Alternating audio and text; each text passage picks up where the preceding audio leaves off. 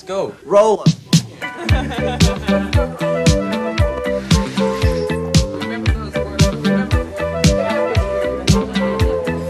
¿Qué tal amigas y amigos? Bienvenidos a un nuevo programa de Aprende, ahorra e invierte. Y en esta semana vamos a hablar de un tema que está muy relacionado a un evento de una institución bancaria, en este caso de Banco FAMSA. Vamos a hablar de el IPAP, qué es, cómo funciona, cómo puede proteger a los ahorradores y cómo es el proceso para recuperar eh, una parte de la inversión, dado ciertos montos que se manejan. Y pues para ello tengo a una invitada muy conocedora del sistema financiero, del sector bancario. Ella es Janet Leiva. Eh, ella es periodista y columnista en el periódico El Financiero y aparte es la fundadora de la plataforma Hablemos de Dinero. ¿Qué tal, Janet? Hola, muchas gracias Mauricio por invitarnos a tu programa. Estamos muy agradecidos en Hablemos de Dinero, eh, pues esta oportunidad de platicar pues acerca de cómo gastar, cómo invertir, cómo proteger, cómo cuidar tu dinero, sobre todo pues para vivir bien. Muy bien. Y bueno, como mencionaba eh, como introducción, eh, pues uno de los temas que a veces eh, la gente tiene duda y que me lo ha manifestado es este, sobre cómo funciona el IPAP, el IPAP, perdón, Instituto de Protección al Ahorro Bancario, y de ahí este, me gustaría empezar esta serie de preguntas, esta charla. Y así que si nos pudieras decir qué es el IPAP. Bueno, el IPAD, el Instituto de Protección al Ahorro Bancario, pues nació de aquella eh, temible eh, palabra que muchos asocian de manera negativa, que es el FOBAPROA. Bueno, el IPAD nace, el Instituto de Protección al Ahorro Bancario, justamente nace a raíz de todo lo que pasó, de que muchos ahorradores perdieron su dinero, de todo, de todo ese pasado económico que tenemos, pues en agrupar en un instituto del gobierno federal en donde las instituciones bancarias son no solamente vigiladas, sino que aportan unas cuotas de manera permanente, Mauricio, en donde van creando un fondo o se ha creado un fondo en todos estos años para que para dar un seguro de depósito a todos los ahorradores mexicanos que están en las instituciones bancarias.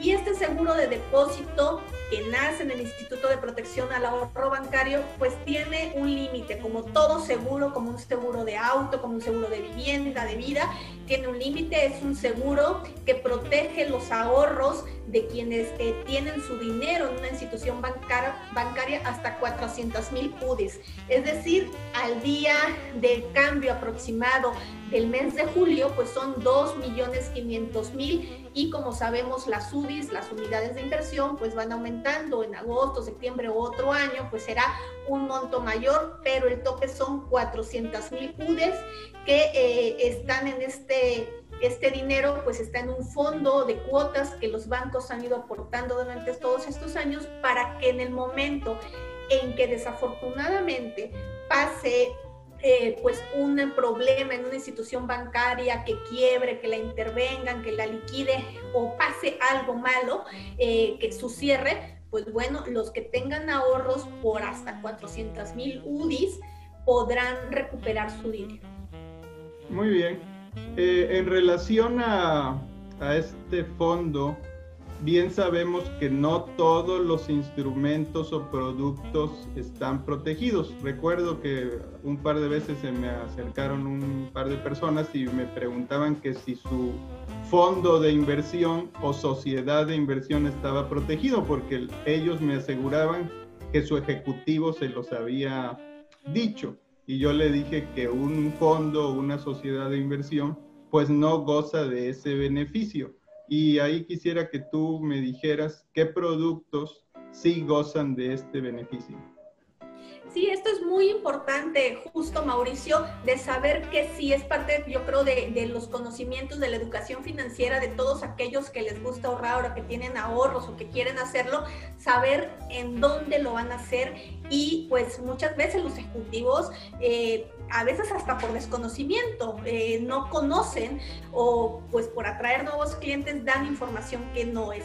¿Qué si cubre el IPAD, el seguro de depósito? Protege los ahorros bancarios de aquellos depósitos que estén a plazos en el banco, todas las cuentas de ahorro, todas las cuentas de cheques, todas las cuentas de nómina y todos los saldos que hay a favor en tarjetas de débito. Todo esto sí lo cubre el seguro de depósito, pero también hay que tener en cuenta, Mauricio, justo con el triste caso de FANSA, que es el más reciente, tiene este par de semanas, eh, muchos decían, bueno, yo tenía una cuenta a plazos, una cuenta de débito, una cuenta de nómina y todo esto sumaba eh, 3 millones, vamos a decir. Bueno, el seguro de depósito cubre, y si es una misma persona, todas las cuentas que tengas y te da hasta 2 millones 500 mil. Si tienes tres cuentas eh, por más de este dinero, no te lo va a cubrir. Únicamente es la suma de todas las cuentas que tengas de este tipo hasta 2 millones 500 mil pesos. Y lo demás, pues bueno, lo demás en un momento les platicaremos, es otro proceso muy distinto que se tendrá que llevar para tratar de recuperar. ¿Qué no cubre el seguro de depósito? Bien nos decía, los fondos de inversión, eh, pues todas aquellas inversiones que se hagan en casas de bolsa y demás. Y ahí es otro tipo, obviamente, ¿por qué no los cubre? Porque quien invierte en un fondo de inversión, eh, pues está en una casa de bolsa, tiene otro tipo de inversiones eh, la idea es, Mauricio, y hay otro tipo de regulación, que tienes un perfil de riesgo pues distinto y se supone que te hicieron un perfil pues para saber qué tanta aversión al riesgo tienes y entonces tienes como un poco más de conocimiento financiero que sabes que sí son instrumentos muy buenos, que te dan muy buenos rendimientos, pero es otro tipo de productos que no te protege el, seguro de depósito. El seguro de depósito única y exclusivamente estas cuentas que yo estoy mencionando, depósitos a plazo, cuentas de ahorro, cuentas de débito, de cheques, de nómina, que tengas en una institución bancaria. Ok.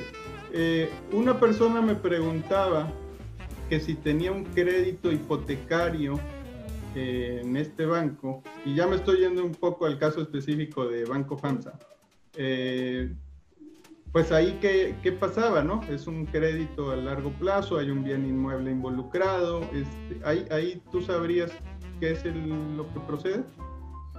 En el caso de los créditos, todos los créditos, y esto es bien, bien, importante, Mauricio, porque muchos quizás tengan la idea de que, ah, ya quebró el banco, pues ya, o ya lo liquidaron, ya, ya no pago, ¿no? Este, tenía un crédito con ellos y adiós. No, es muy importante que sepan que tienen que seguir pagando, no solamente este crédito hipotecario, cualquier crédito que tengan contratado o que hayan contratado con Banco Ahorro FANSA, tienen que seguirlo pagando. Y para eso, eh, obviamente, ahorita se están habilitando, se han habilitado mecanismos por parte del IPAD, porque si bien ya el Banco Ahorro FANSA que está en proceso de liquidación, pues quien lo está haciendo es el Instituto de Protección al Ahorro Bancario, el IPAD, y digamos que es el nuevo acreedor. Entonces, el IPAD tiene, igual que cualquier banco, la facultad de poder mandar al buró de crédito a quien no pague eh, sus créditos. Entonces es bien importante, es una cartera de Banco Ahorro Fansa eh, de alrededor de 22 mil millones de pesos, que todas estas personas, que son alrededor de 3 millones de personas que tienen un crédito con ellos y deben, tienen que pagarlo. Eh, ya el IPAD puso, activó que pueden pagarlo en BVA Bancomer que pueden, eh, tienen que solicitar unos datos, que están estos datos en la página del IPAP, para que con base en esos datos ellos sigan pagando, ya sea en BVA, en los OXXO incluso van a poder seguir pagando estos créditos, estos créditos que tengan con Banco Ahorro FANSA, pero sí es muy importante que los continúen pagando y conforme se dé el proceso de liquidación del banco y se avance, pues bueno,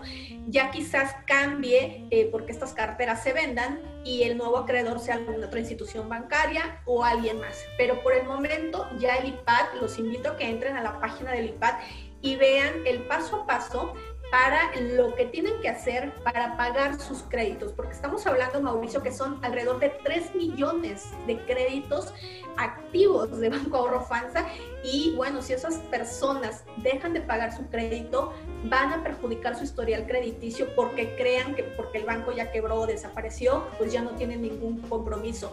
Sí lo tienen porque el nuevo acreedor y el que está siguiendo este proceso es el IPAC. Entonces es muy importante que sigan pagando a tiempo sus créditos. Ok, muy bien, qué bueno que lo mencionas, es importante. Eh, entiendo entonces, si alguien quisiera tener eh, mayor detalle, debería consultar la página en internet del IPAP, ¿así es? Así es, la página de internet del IPAD. En nuestro portal también de Hablemos de Dinero tenemos de manera más sencilla y explicada pues es estos pasos, pero sí en el IPAD si quieren ir a una página oficial, eh, yo les recomiendo que acudan a la página del IPAD en donde hay un apartado especial para este tema y sepan a qué cuenta de BVA, a qué cuenta de OXO, porque también se habilitaron estas cuentas de esta cadena muy conocida en todo el país, de estas tiendas de conveniencia, para que puedan pagar ahí sus créditos, porque eh, sería muy lamentable, Mauricio, que porque alguien deba eh, Banco Arrofanza, recordemos, daba créditos pues también muy pequeños, que porque alguien deba 1.500 pesos, por así decirlo, deba 500 pesos o la cantidad que sea, sea afectado en su historial crediticio cuando siempre pago a tiempo. Entonces sí es muy importante que eh, se informen, chequen en qué cuentas y hagan el pago correspondiente a su mensualidad del crédito que tengan, sea un crédito de nómina, un crédito personal, un crédito hipotecario, del crédito que tengan. Es importante que lo sigan pagando. Muy bien, así, ahora sí que información es poder y este es un ejemplo más. Y bueno, ya yéndonos a lo específico, eh, ¿qué fue lo que pasó con Banco FAMSA? ¿Por qué esta resolución? ¿Qué es lo que falló? Híjole, eh, pues la historia de Banco FAMSA, como todos sabemos, es uno de los primeros bancos tienda, ya tenía 14 años en operación asociado a esta tienda. En ese momento, eh, recordemos que surgieron otros más, pues parecía que todo iba, pues pareciera que bien. Sin embargo, lo que es en el sector financiero, Mauricio, pues desde hace como un año se venían comentando pues diversos problemas y no solamente por el tema de morosidad, que por debido a que operan en la base de la pirámide en personas de menores ingresos, pues tienen una morosidad alta, pero se mencionaban eh, pues algunos problemas económicos de parte de la institución bancaria. Eh, el informe oficial de parte de las autoridades al momento de hacer el anuncio de la liquidación, del inicio de la liquidación del banco, es que había muchos créditos eh, relacionados. Es decir, el banco le estaba dando demasiados créditos a la tienda comercial y pues la tienda obviamente eh, no estaba pagando. Hay un límite de acuerdo con la ley eh, que marcó la Comisión Nacional Bancaria de Valores desde hace varios años para qué tanto crédito le puedes dar a tus socios, a tus inversionistas, a tus empresas hermanas y esto aplica en todo el sector financiero. Estos créditos relacionados, eh, hay un límite que tienen que aplicar igual Inbursa, por ejemplo, igual Banco Azteca, todos los que tengan empresas hermanas es un límite y todo indica que en el caso de Banco Rofanza, se excedieron por muchísimo más en, este, en estos créditos relacionados.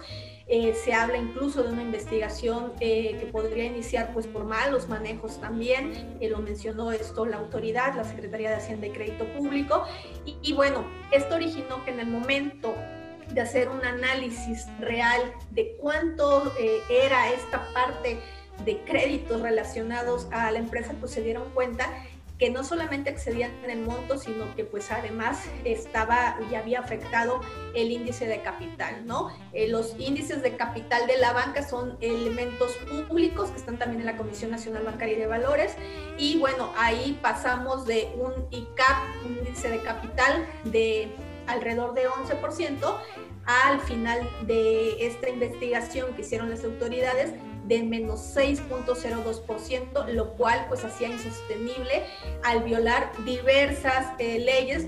Una de las principales pues está precisamente de eh, qué nivel de capital deben tener para poder seguir operando y por eso la autoridad procedió pues a iniciar eh, la liquidación de Banco Ahorro FANSA.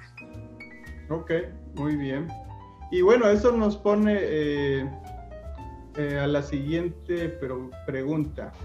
Eh, Banco FAMSA pertenece a Grupo FAMSA y básicamente Grupo FAMSA pues tiene tres líneas de negocio, llamémosle así, que una es FAMSA México, que es la eh, venta minorista, ¿sí? Eh, a la base de la pirámide, como tú lo mencionaste, el banco como tal, Banco FAMSA, y FAMSA Estados Unidos. Son esas tres eh, negocios, digamos, del grupo, ¿sí? Y, y, eso me lleva a preguntar, porque también la gente quiere saber, es cómo afecta esto al grupo, dado que el grupo cotiza o tiene acciones cotizando en bolsa, en la Bolsa Mexicana de Valores, y si en esto en un momento pueda ocasionar que esos títulos, esas acciones, pues se deslistan, se deslisten o desaparezcan. Y bueno, quisiera ver que tú nos explicaras la relación y eso en qué puede eh, terminar. Así es, son, eh, como bien dices, dos temas, eh, si bien parecieran lo mismo, porque estamos hablando de Grupo FANSA, no lo es, ¿no? Eh, Grupo FANSA ya informó justo previo a la liquidación que había hecho una solicitud en Estados Unidos, en la Corte de Nueva York, para acogerse pues a la ley de bancarrota. Esto con base, pues obviamente estaban teniendo en cuenta la operación del banco. Justo esta semana, el eh, Grupo FANSA retiró esta petición en Nueva York del eh, banco eh, de FANSA porque justo el banco ya entró en liquidación. Y porque mencionaba justo que seguían ellos listando y operando, porque siguen protegiéndose a pues, los pequeños acreedores que tienen, a los pequeños accionistas y va a ver qué pasa. Bueno, en Estados Unidos esto ya no procedió, eh, ya, se ya se retiró esta solicitud.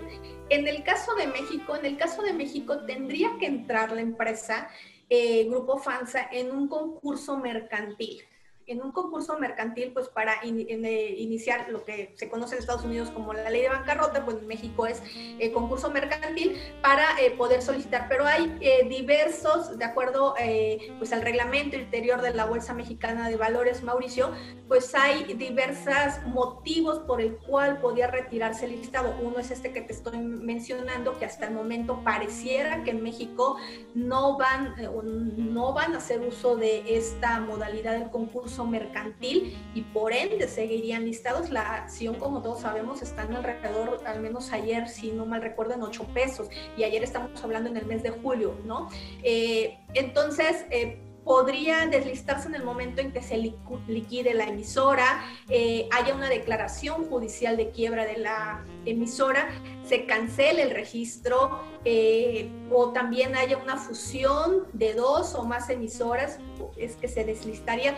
Por el momento, eh, pues mientras no haya una solicitud de concurso mercantil, no se declare una quiebra, no suceda nada más de esto en territorio mexicano, pues veremos la acción listándose en, pues en estos niveles, ¿no? Todavía no sabemos bien a bien en el caso de México, no hay información, es información que tendrían que dar a conocer Grupo FANSA como un evento relevante, pero por el momento, eh, pues por eso veremos y seguirá listada la acción en estos niveles mínimos es un volado aquellos que decidan justo adquirir estas acciones porque están muy, muy baratas, te digo, en alrededor de 8 pesos en estos últimos días de, mediados de julio.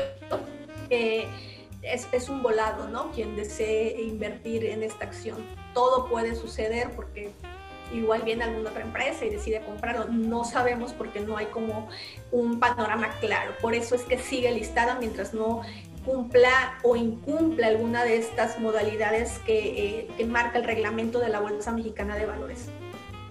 Ok, qué bueno que lo mencionas, que lo explicas. Una cosa es lo, eh, el tema de Banco FAMSA, que ya lo explicaste, y otra cosa son las acciones de Grupo FAMSA, que obviamente se han, visto impactadas por esta noticia.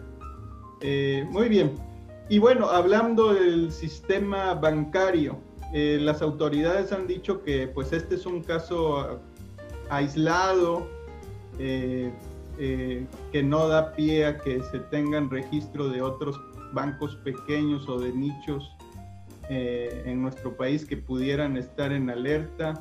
Sin embargo, hay periodistas, y es en el medio en el que tú te manejas, que dicen que pudiera haber otros bancos pequeños en situaciones similares. ¿Tú sabes algo? Eh, mira, justo eh, pues he escrito de ese tema justo cuando estaba el proceso de FANSA, eh, yo me enteré de este proceso de liquidación una semana antes de que se hiciera oficial, una semana antes de que se hiciera oficial, aunque el tema pues ya viene manejándose, eh, el tema de los problemas de estos pequeños bancos no es un problema que se derive de un día para otro, son problemas que ya venimos nosotros viendo desde tiempo atrás. Y desde tiempo atrás me refiero en que también las autoridades en las pruebas de estrés que realizan para ver en el, en el panorama más adverso económico, como el que hoy estamos viviendo, ¿cómo actuarían? Y así hemos visto desde hace más de un año, fue el caso de FANSA incluso, en que les estaban pidiendo eh, que aportaran mayor capital para tener mayor fortaleza. Por eso es que eh, decíamos y se tenía la visión en esos momentos que no solamente FANSA iba a quebrar porque la autoridad tenía en la mira un par de instituciones más eh, por falta de capital, por algunas debilidades en cuanto eh, a alta morosidad, en cuanto a que su plan de negocios pues no estaba funcionando. Sin embargo, eh, lo de FANSA fue sin duda una llamada de atención, de alerta muy importante para las pequeñas instituciones bancarias y te puedo decir que al menos en las dos últimas semanas hemos visto anuncios importantes de pequeños bancos que o bien entra un nuevo socio para eh, eh, fusionarse, para meterle capital. También hemos visto que algunos más se deshacen de negocios que no son como muy importantes para su operación. Sabemos de otros que están buscando en estos momentos socios o fusionarse con otras instituciones. Es algo que eh, pues con todos los directores de bancos que he tenido la oportunidad de platicar, eh, saben y se les han acercado a algunos pequeños bancos pues para ver si se puede hacer un proceso. Quizás ya no se den procesos de, de quiebra como esto, esperemos que no, porque al final de cuentas... Eh, creo yo, afectan en cierto momento la credibilidad del sistema, que a nivel sistema, Mauricio, podemos decir, si vemos los números macro, los números generales de la banca, es una banca fuerte, es una banca bien hecha, pero pues sí hay pequeños casos eh, que el plan de negocio sobre todo no les ha funcionado, no ha sido eh, lo que ellos tenían previsto y por eso hemos visto alrededor de cuatro bancos que están inyectando recursos, que están haciéndose de socios y algún otro que está buscando eh, fusionarse eh, en algunas otras instituciones. Veremos pues estos movimientos sin duda en los próximos meses. Eh, yo esperaría que se dé por esta vía más que por la vía de que pues no cumplan con el capital y la autoridad decida pues iniciar al igual que FANSA procesos de liquidación. Ok, muy bien. Eh, el sector financiero, el sector bancario, como tú bien lo mencionas, es, fuerte en nuestro país. Es un, es un sistema muy regulado por las autoridades, muy desarrollado ya a esta altura.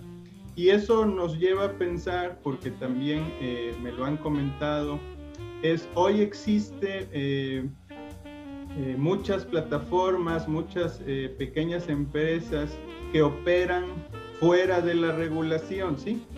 Que su esencia pues no eh, implica una regulación tan estricta como es el sector bancario. Y si vemos que esto está pasando en bancos de este calibre, ¿qué podría uno esperar con empresas que se dedican a prestar dinero, al crowdfunding? Eh, que son las que ahorita me, vienen a la cabeza, que pues no tienen esos niveles de regulación o de fondeo eh, tan estricto. Ahí, ahí ¿qué podría uno recomendarle al pequeño ahorrador? Sin duda, y, lo primero más importante, que sin importar, porque ya lo vimos con FANSA que ofrecía tasas de 10% de retorno, sin importar que sea una entidad regulada o no regulada, eh, aquellos que te ofrecen altos niveles de retorno porque eh, tú ahorres con ellos, bueno, hay que tener las alertas prendidas. Todo aquello que sea muy por encima del mercado y que suene súper atractivo, puede ser un fraude. Eh, y lo vimos, el ataque, por ejemplo, en las cuentas de Twitter de que hubo y que todo mundo escuchamos de que en las cuentas verificadas de estos grandes de Obama, de eh, Bill Gates, que decían, ah, eh, si pones un Bitcoin, yo te voy a dar el doble pues son fraudes. O sea, aunque lo ponga Bill Gates, aunque lo ponga Barack Obama en sus cuentas, van a ser fraudes todo aquello que suene súper bueno, que eh, sean retornos de inversión bastante atractivos, pues bueno, eh, yo no pondría todos los huevos en esa canasta. Bueno, ya hablamos eh, sobre lo que es el IPAP, sobre las repercusiones, sobre cómo acceder a los recursos en dado caso de que algún ahorrador se haya visto eh, metido en esta situación. Ya hablamos de lo que originó eh, este embrollo con Banco FAMSA y de cómo podría repercutir en las acciones que cotizan en bolsa de Grupo FAMSA. Y de ahí que, bueno, quisiera yo tus eh, recomendaciones para eh, las personas que vayan a ver este video, lo vayan a escuchar, sobre eh, ahorrar e invertir en instituciones, ya sean reguladas o no. Así es, pues la primera muy importante, Mauricio, sería que definan qué quieren, si ahorrar o invertir porque no es lo mismo, aunque pareciera igual en nuestras cabezas de que ahorrar e invertir es lo mismo, no es así. Para ahorrar eh, quizás de manera fácil, aunque no siempre es el caso, eh, los rendimientos pues muchas veces no son muy, muy atractivos, ¿no? Pero ahorrar eh, se puede hacer eh, de manera segura en las instituciones bancarias que ofrecen, si llegara a pasar el peor escenario, como ya vimos con FANSA, pues saber de que tienen esta protección hasta 400 mil UDIs eh, si ahorran en estos instrumentos pues de cuentas de cheques, eh, cuentas a plazos y demás. Ahora, si van a decidir invertir, invertir pues requiere un poquito más de conocimiento. Yo los invitaría a que se informen, a que vean las opciones, a que no se dejen llevar por eh, la manera fácil, ¿no? Hoy hay, como bien decíamos, muchas aplicaciones de diferentes instituciones o empresas que no están reguladas y que ofrecen altos rendimientos, pero en donde quizás el riesgo sea mayor y el riesgo implique de que así como puedes ganar un muy, una, en una inversión algo muy positivo y un alto rendimiento, pues igualmente lo puedes perder. Entonces tienen que analizar, yo les diría que eh, se acerquen a su ejecutivo de su casa de bolsa, institución bancaria y que analicen realmente los riesgos, ¿no? Hay personas que eh, quieren eh, invertir eh, o invertir en algún instrumento financiero, pues que tiene mayores riesgos porque no se conoce bien cuál va a ser su futuro. Yo los invitaría antes de nada que decidan si van a ahorrar, invertir y que se informen. Eh, hay distintas... Eh, eh, páginas oficiales, por ejemplo, la Comisión Nacional Bancaria y de Valores, primero para que vean qué instituciones están reguladas. Y aunque estén reguladas, bueno, también se pueden ir a la conducir a sus páginas oficiales para checar qué tantas quejas tienen. Y así, antes, así como podemos y hacemos comparaciones a la mejor, y el ejemplo más sencillo, Mauricio, es que compramos un seguro de auto y comparamos muchas veces y a veces, en el caso de ahorrar o invertir, pues nos dejamos llevar por la publicidad y la promoción de que me está ofreciendo una tasa de retorno del 20, 25, 30%.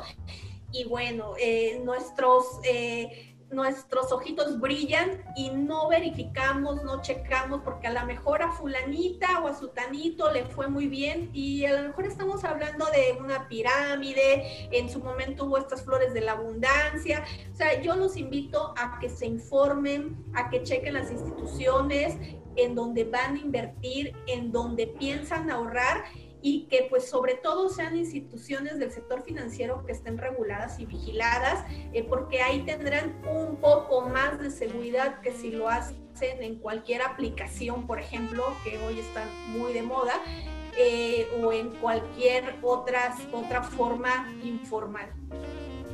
Muy bien, muy amplia tu respuesta, qué bueno. Eh, y bueno, ya para concluir, antes de darte las gracias, eh, las personas, la gente, ¿dónde te puede consultar? ¿Dónde te puedes seguir o escribir? Bueno, yo los invito a que me sigan en mis redes sociales. En Twitter estoy como arroba jleibarreus. Eh, igual en Facebook estoy Janet Leibarreus. Y desde luego también pues en la columna que publico los martes y jueves en el financiero, que se llama Moneda en el Aire, donde hablo de diversos temas financieros y también pues en nuestra página de Hablemos de Dinero, donde habemos distintos periodistas de distintos medios en donde tratamos de eh, aportar un poquito para explicarle a la gente justo todo esto, ¿no? En dónde ahorrar, en dónde gastar, porque pues como decimos nuestro lema, para vivir bien hay que gastar bien. Y los invitamos también pues que sigan las plataformas de Hablemos de Dinero. Todos los viernes tenemos un Facebook Live en vivo con invitados y pues los invitamos a que estén pendientes de todas nuestras redes sociales. Muy bien, Janet, te agradezco enormemente tu participación. Esperemos y se repita. Y no me resta más que darle las gracias a todos los que vean y escuchen este programa de Aprende, ahorra e invierte, donde continuamente tengo a invitados, expertos que nos hablan sobre temas de finanzas personales, inversiones, economía y eh, de temas afines. Y bueno, Let's go. Roll.